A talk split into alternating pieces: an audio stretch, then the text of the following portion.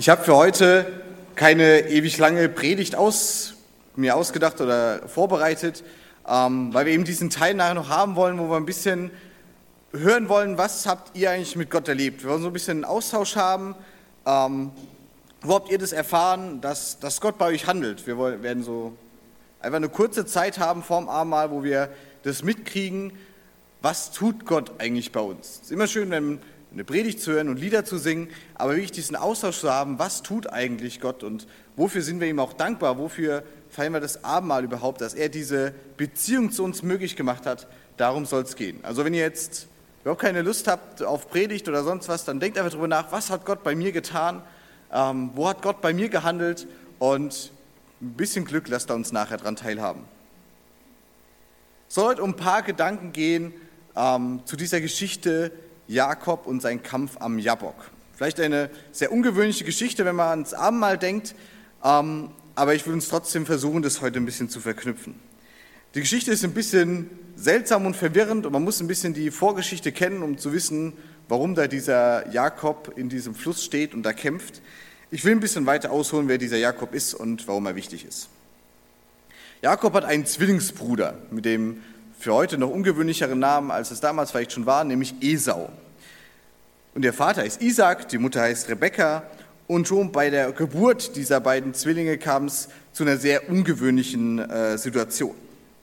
Nämlich Esau war, ist der Erstgeborene und es wird berichtet in der Bibel, man kann die ganze Geschichte nachlesen, ab ähm, 1. Mose, ab Kapitel 25. Es kommt zu der Geschichte, dass Jakob seinen Bruder Esau an der Ferse festhält und deshalb auch seinen Namen Jakob bekommt. Das heißt nämlich unter anderem auch Fersenhalter. Also er, der ihn an der Ferse festhält. Und diese Geschichte ist eigentlich bezeichnend für den Jakob, weil in dieser Geschichte wird ganz viel, ähm, also in diesem Namen wird ganz viel deutlich. Er wird äh, in den ersten Jahren mit seinem Bruder sehr listig, sehr trügerisch umgehen, wird ihm immer auf den Fersen sein, wird immer an ihm dranheften und immer versuchen, ihn festzuhalten und von ihm noch Sachen abzuringen. Zum Beispiel bekommt er das Erstgeburtsrecht und dann später auch durch einen Betrug den Erstgeburtssegen, den er seinem Vater dann abbringt. Das macht den Esau so wütend und aufgebracht über seinen Bruder, dass er ihn sogar umbringen will und Jakob muss fliehen. Er flieht dann nach Laban, dem Bruder seiner Mutter, und ähm, arbeitet dort erstmal, um sich äh, ja, eine Frau eigentlich zu verdienen, könnte man sagen. Also er arbeitet dort, dass er dann die Tochter des Laban heiraten darf. Ihr kennt vielleicht die Geschichte, es ist, läuft nicht ganz so, wie, man, wie er sich das vorgestellt hat. Also muss er nochmal dort arbeiten, um dann wirklich die Frau zu kriegen, die er auch will. Im Endeffekt bekommt er also zwei Frauen und ähm, einen doch nicht unermesslichen äh, Menge an Besitz, die er sich dort erarbeitet hat. Er ist dort eine ganze Weile, mehrere Jahre, Jahrzehnte, hat mittlerweile elf Söhne und eine Tochter und Jakob zieht mit seiner Familie und dem ganzen Besitz, was er hat, dort weg von Laban. Er sagt, hey, es ist jetzt Zeit, ich ziehe los, ich muss weiter. Und er sagt, ich muss eigentlich zu Esau, ich muss mit ihm das alles klären, ich muss zurück in mein Heimatland, ich muss dorthin und ich hoffe, dass ich vor Esau, vor meinem Bruder Gnade finden kann. Aber er ist ja auch bewusst, ganz so einfach hingehen und bitte, bitte Entschuldigung sagen, klappt nicht. Also geht er hin und ähm, lässt Boten schicken, lässt ihm das ausrichten und sagt auch, hey, es gibt auch ein Geschenk für dich. Ähm, wir regeln das ordentlich, ohne Krieg und sowas. Aber er kriegt dann eben von diesem Boten, den er schickt, mit. Ja, der Esau zieht dir auch entgegen, aber nicht mit Geschenken und Dankbarkeit, sondern äh, mit 400 Mann, die gegen dich kämpfen sollen. Das ist die Vorgeschichte zu unserer Geschichte heute. Es sieht also gar nicht gut aus für diesen Jakob. Es sieht gar nicht gut aus, gar nicht nach einem Happy End, nach, ja, sein Bruder vergibt ihm und alles wird gut und es würde so gut zum Abendmahl passen, aber so ist es nicht. Voller Furcht wendet sich dieser Jakob an Gott und sagt ihm, als ich damals von meinem Bruder weggerannt bin, als ich damals durch den Jordan gegangen bin, habe ich nichts an mir gehabt, also dabei gehabt, außer die Kleider, die ich anhatte und einen Stock, einen Hirtenstock. Und jetzt gehe ich zurück und ich habe zwei riesige Lager voller Gefolge, voller Sklaven, voller Diener, voller Mägde, habe viele Kinder, ich habe viel Vieh. Es geht mir so gut, aber das hilft mir nichts, wenn mein Bruder äh, mich umbringen will. Und dann beginnt diese heutige Geschichte. Ich lese uns diesen Text vor aus 1. Mose, Kapitel 32, die Verse 23 bis 32. Also er schickt seine ganze Familie und alles weg. Ähm, das, damit geht's los. Noch ein, in jener Nacht aber stand er auf, Jakob, nahm seine beiden Frauen, seine beiden Mägde und seine elf Kinder und ging durch die Furt des Jabok. Er nahm sie und brachte sie über den Fluss. Dann brachte er hinüber, was er sonst noch hatte. Das klingt hier sehr schnell, aber ne, wenn man zwei Lager voller Zeug und Tiere hat, das wird doch ein bisschen länger gedauert haben. Jakob aber blieb allein zurück. Er rang, es, da rang einer mit ihm, bis die Morgenröte heraufzog.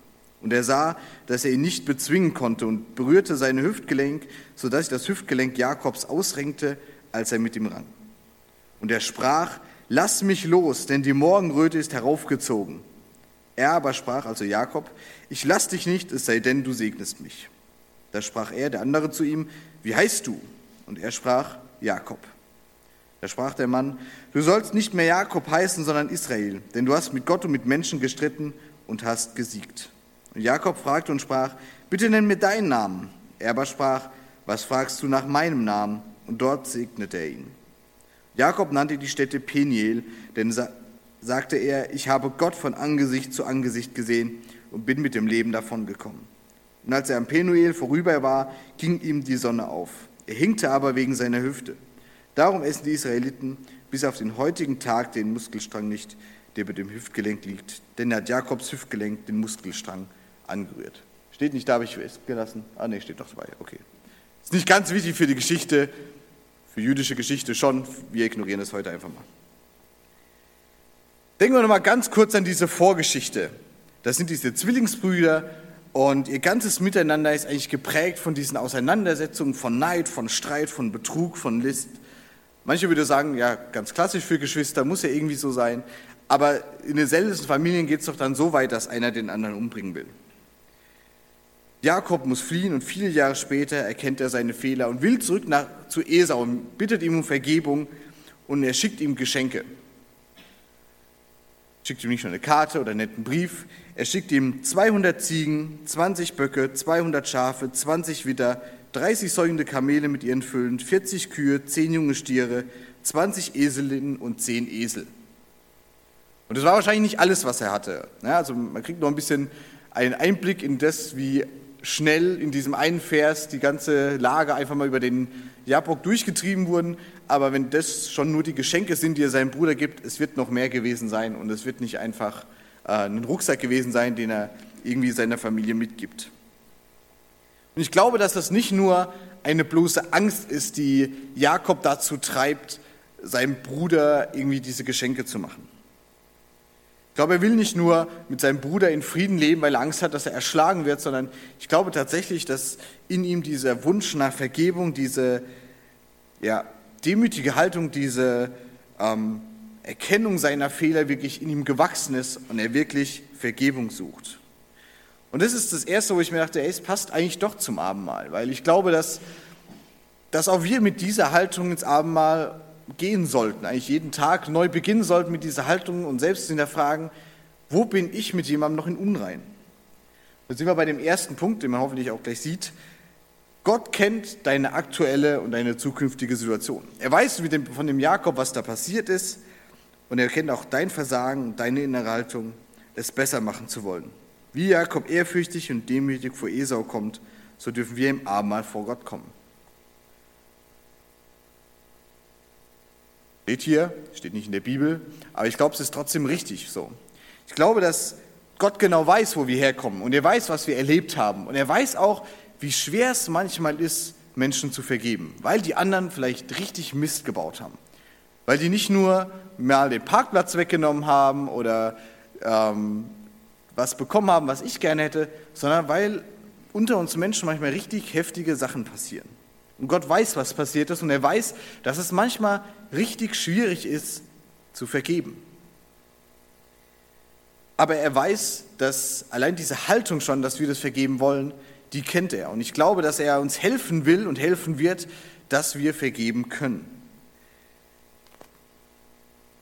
Gott weiß, was dich gerade beschäftigt, welche Probleme du lösen willst oder welche Probleme du hast und vielleicht noch gar nicht lösen willst oder noch gar nicht lösen kannst.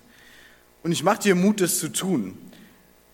Löse diese Probleme, löse Probleme mit einem Menschen, Streitigkeiten, die du hast. Und wenn es möglich ist, dann, dann macht es vielleicht noch heute. Ähm, vielleicht, wenn es möglich ist, nimm jetzt dein Handy raus, wenn du eins hast, und schreib der Person eine kurze Nachricht, hey, ich muss was mit dir klären, lass uns das die Woche tun. Einfach, dass du nicht mehr allein damit bist, sondern dass der andere auch weiß, hey, da ist irgendwas. Oder sagst deinem Nachbarn, der jetzt neben dir sitzt, oder sagst nach dem Gottesdienst jemanden, hey, ich habe da was, ich will das klären. Ich sage dir nicht, was es ist, ist auch nicht wichtig, aber frag mich nochmal nach. Frag nach, habe ich das geklärt oder nicht. Gott kennt deine Haltung und Gott kennt dein Herz. Er weiß, wie so schön heißt, er sieht dein Herz, er weiß, was da drin vorgeht, er weiß, was da passiert. Und ich glaube, dass ähm, es bei uns vielleicht tatsächlich oft so ist wie bei Jakob. Wir zögern. Wir stehen an diesem Fluss und wir, wir trauen uns nicht da durch diesen Jabok durch, durch diese Herausforderung. Wir trauen uns nicht, diese Konfrontation anzugehen. Jakob steht da. Er schickt alles von sich weg, bis er ganz allein ist. Und er weiß nicht, zumindest stelle ich es mir so vor, ob er wirklich bereit ist, durch diesen Fluss zu gehen, um seinem Bruder entgegenzutreten. Was wird Esau tun? Was wird passieren? Wird er ihn wirklich einfach diese 400 Mann auf den Hals hetzen? Und wie er da mitten in dieser Nacht ganz allein am Flussbett des Jakobs sitzt, da kommt ein Mann zu ihm irgendeine Gestalt und greift ihn einfach an. Es wirkt so ohne Vorahnung, ohne Vorwarnung, passiert es einfach, dass die beiden miteinander ringen. Sie kämpfen miteinander, sie rütteln und ziehen an sich und es wirkt, auch für mich zumindest so, als wären sie sich ebenbürtig. Es gibt keinen eindeutigen Sieger, keiner, der den anderen sofort übermannt, keiner, der als besser oder stärker sich ähm, abzeichnet. Es wirkt wie ein ein Kampf auf Augenhöhe, ein fairer Kampf. Erst bei Sonnenaufgang scheint es, als würde da irgendwie eine Diskussion, eine Unterhaltung überhaupt entstehen. Das scheint keine Frage zu sein, warum, wieso, weshalb. Aber plötzlich dieser fremde Mann ähm, scheint seine Überlegenheit auszuspielen. Er verletzt den Jakob an der Hüfte, sodass sich die Hüfte ausrenkt und dass Jakob wirklich einen anbleibenden Schaden davonträgt. Und der Fremde sagt zu ihm, lass mich los, die Morgenröte ist aufgezogen. Und es wirkt auf mich, ich weiß nicht, wie es euch geht, sehr seltsam. Also ich weiß nicht, welche Verpflichtungen, welche Termine dieser Typ noch hatte, dass er jetzt plötzlich, nachdem er da scheinbar nicht nur zwei Minuten, sondern eine längere Weile mit Jakob gekämpft hat, ähm, sagt, jetzt ist Schluss. Wir müssen jetzt hier aufhören, tut mir leid. Ähm, vielleicht komme ich morgen nochmal oder so. Ähm, es wirkt auf mich einfach seltsam. Die kämpfen da und man weiß gar nicht um was, weil er hat ja auch scheinbar nichts mehr, hat ja schon alles weggeschickt. Und dann heißt es, hier machen wir Schluss, du bist jetzt verletzt, ähm, lass mich los. Und Jakob sagt, nee, ich lasse dich erst gehen, wenn du mich segnest. Und es ist sehr seltsam. Man merkt, bei Jakob ist dieses Thema des Segnens, das ist ihm was ganz Wichtiges. Er, er ringt seinem Bruder ähm, durch diese List, wo er sich da mit, mit Fell bedeckt und zu seinem sterbenden Vater reingeht, das Erstgeburtsrecht ab. Dieses Erstgeburtssegen, das Erstgeburtsrecht kriegt er schon früher, ähm, durch eine Suppe, auch eine lustige Geschichte, könnt ihr gerne mal nachlesen. Ähm, aber diesen Erstgeburtssegen ringt er ihm ab. Er scheint irgendwie so ein Faible, so ein, so ein Wunsch nach Segen irgendwie in sich zu haben.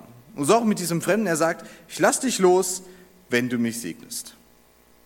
Lass dich los, wenn du mir was gibst, wenn du mir was da lässt, wenn du mich segnest, wenn du was Gutes mir verheißt, was Gutes einfach da lässt. Und dann wird Jakob nach seinem Namen gefragt. Scheinbar weiß der andere gar nicht, ähm, war mein erster Gedanke, wer, mit wem er da eigentlich kämpft. Ich glaube aber, dass es um was anderes geht. Es geht nämlich darum, dass Gott, und wir merken das auch bei Jesus an ganz vielen Stellen, er stellt Fragen an Leute, wo er die Antwort schon kennt. Weiß ich, ob ich erinnere an diese Reihe, die Bernd hier mal gepredigt hat, Fragen, die Jesus stellte, wo es auch darum ging, na, Jesus stellt ganz oft Fragen. Er fragt den Blinden, was willst du? Und der Blinde sagt, ich will, dass ich sehen kann. Und man denkt sich, ah, Überraschung, damit hätte ich nicht gerechnet. Ähm, und ich glaube, hier ist es ähnlich. Dieser Mann fragt ihn, wer bist du? Wie ist dein Name? Und Dadurch, dass Jakob ihm sagt, Jakob, ja, überraschenderweise, ähm, wird er nicht nur wissen, ah, du bist der Sohn von, äh, der Bruder von Esau, der Sohn von Isaak und Rebekka, sondern der andere weiß mit diesem Jakob sofort, oder Jakob gibt für mir von sich selber preis, ich bin der Fersenhalter. Ich bin dieser listige, betrügerische Typ. Es ist mehr als ein Name. Wenn ihr der Bibel schon öfter mal gelesen habt, wisst ihr das, diese Namen haben ganz oft eine Bedeutung, die viel mehr aussagen als das ist der Theo oder der Christopher oder sonst irgendwer. Da steckt was dahinter, was ganz, ganz prägend für eine Persönlichkeit damals ist. Und er gibt bekannt, er bekennt, ich bin Fersenhalter, ich bin ein listiger, ein betrügerischer Typ, ähm, in Klammern, und vielleicht habe ich es noch nicht mal verdient, von dir gesegnet zu werden.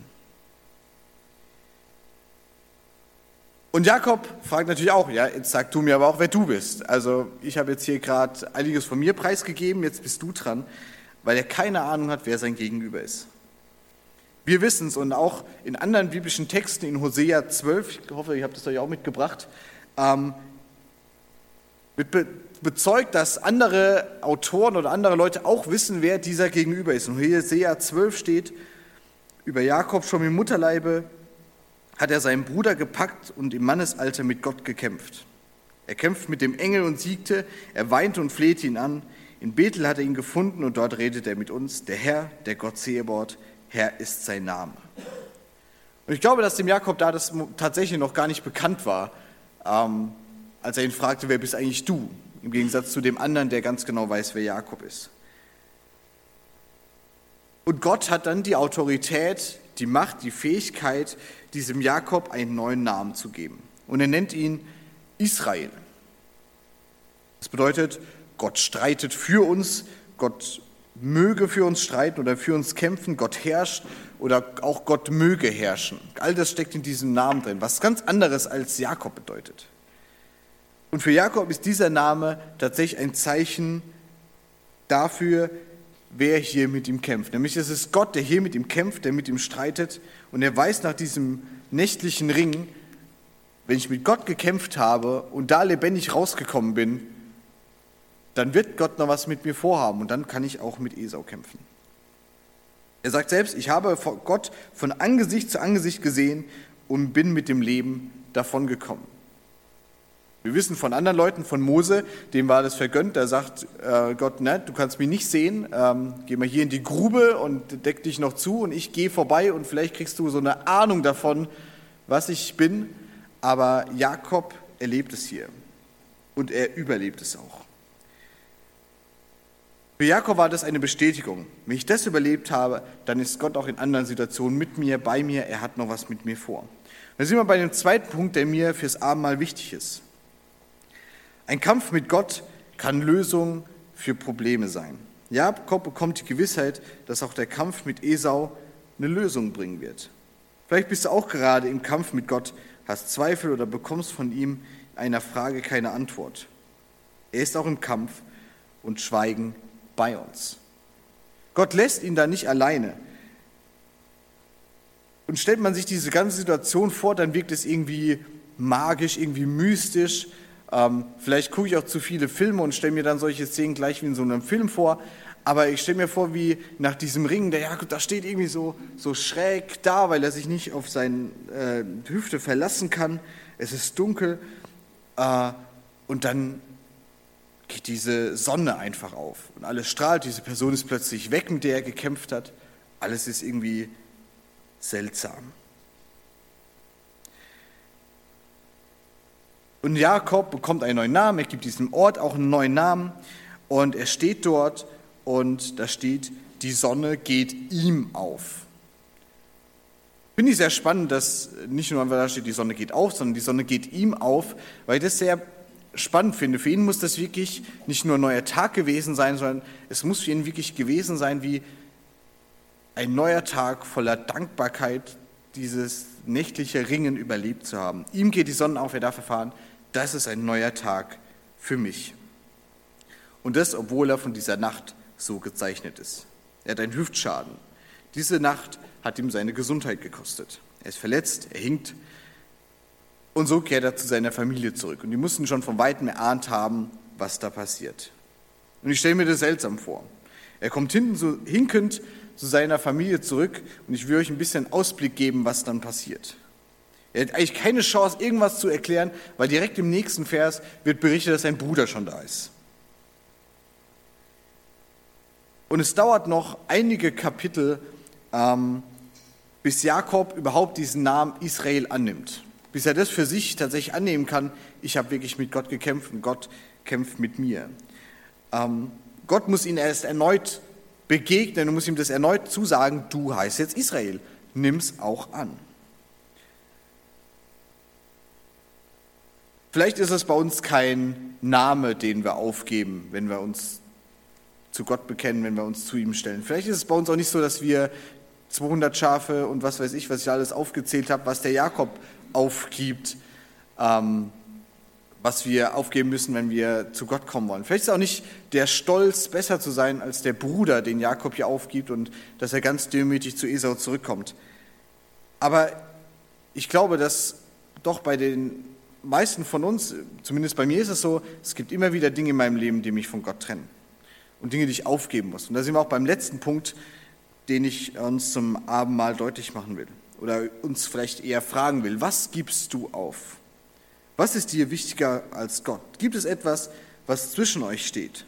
Was hält dich davon ab, dass du unbeschwert und ehrlich vor ihn kommen kannst? Was musst du aufgeben oder vielleicht sogar dir von Gott nehmen lassen, dass eure Beziehung wieder intakt kommt? Ich glaube, dass wir wirklich einen großen, einen mächtigen Gott haben. Und ich hoffe und wünsche, dass wir das alles schon erfahren haben. Und wenn nicht, dann will ich dir einfach Mut machen, dass du auch dafür betest, dass du Gott erfahren kannst, dass er dir ein Wunder schenkt, mag es noch so groß oder klein sein. Weil er ist wirklich mächtig und er überschaut die ganze Weltgeschichte. Damals, glaube ich, als, als dieser Jakob mit Gott gerungen hat, da wusste er schon, dass wir heute hier stehen und drüber reden werden. Und vielleicht ist was in dieser Geschichte drin, was dich nachdenklich macht, was dich herausfordert. Und Gott weiß das. Und er will, dass du mit ihm drüber redest und dass, dass du mit ihm das klärst. Ich glaube, dass das drei Herausforderungen sind, ähm, die wir vielleicht heute für das Abendmahl haben und die uns vielleicht heute auch für das Abendmahl vorbereiten wollen. Ich habe nochmal alle drei zusammengestellt. Gott kennt deine aktuelle und zukünftige Situation. Er kennt dein Versagen, deine innere Haltung, es besser machen zu wollen. Und wie Jakob ehrfürchtig und demütig vor Esau kommt, so dürfen wir im Abendmahl auch vor Gott kommen. Ein Kampf mit Gott, ein Ringen mit ihm, das kann eine Lösung für Probleme sein. Jakob bekommt dadurch die Gewissheit, dass der Kampf mit Esau eine Lösung bringen wird. Vielleicht hast du auch gerade, bist du auch gerade im Kampf mit Gott, hast Zweifel oder bekommst von ihm in einer Frage keine Antwort. Er ist auch im Kampf und schweigen bei uns. Und was gibst du für Gott auf? Oder was ist dir wichtiger als er? Gibt's was, was zwischen euch steht, was hält dich davon ab, dass du unbeschwert und ehrlich vor ihn kommen kannst? Was musst du aufgeben oder vielleicht dir von Gott nehmen lassen, dass eure Beziehung wieder intakt kommt?